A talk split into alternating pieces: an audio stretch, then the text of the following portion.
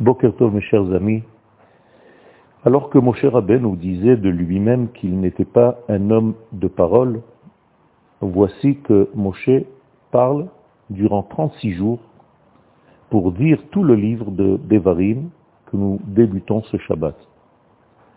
Qu'est-ce que c'est que les Devarim? Les Devarim est un langage qui fait pénétrer la parole divine à tous les niveaux de l'existence. Avant la sortie d'Égypte, c'était très difficile à faire, et c'est pourquoi le Zohar nous dit que le langage, la parole, le dibour plus exactement, était en exil.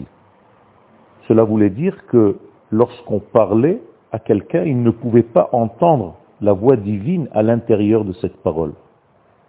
Mais après avoir été libéré de l'Égypte, la parole a été libérée et elle pénètre dans l'être lui-même lorsque celui qui dit la parole est complètement rivé au degré divin.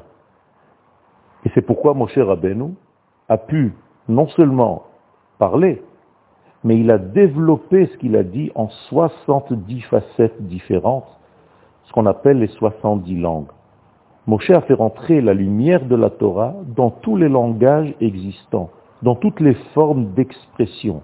C'est ça que cela veut dire. Ça veut dire que Moshe Rabbeinu a repris la Torah et l'a fait descendre au niveau de l'être, peu importe à quel niveau il se trouve, la Torah peut lui parler, peut être accessible à lui selon son niveau actuel. Et c'est ça la notion de Devarim. Alors que le Mahamar est une parole qui est dite mais sans avoir un interlocuteur. Le dibour exige un interlocuteur. Anime d'Aber elle, je parle à quelqu'un.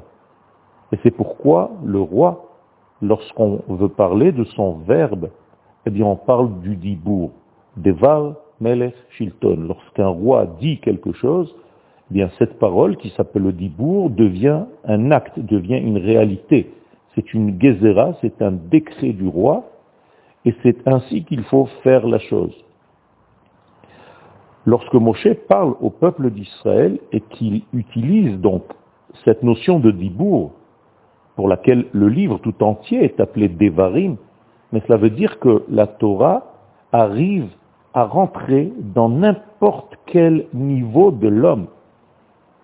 D'ailleurs, dans la suite du verset, on rappelle les endroits par lesquels nous sommes passés dans le désert Bamidbar, Ba'arava, et les sages nous disent que ce sont les endroits où nous avons fauté.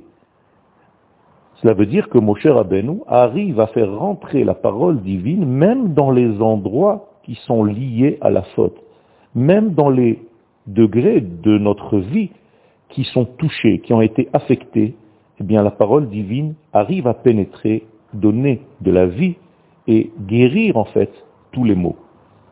Ces 70 langages du Dibour, c'est en réalité ce que Moshe a fait pour faire descendre les valeurs du divin, même dans les 70 nations parmi lesquelles le peuple d'Israël sera exilé durant son histoire.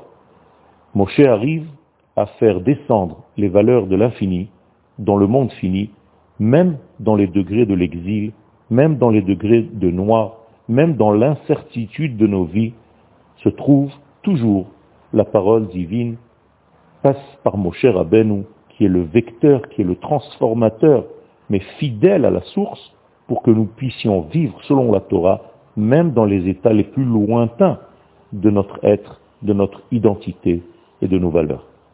Une bonne journée à tous.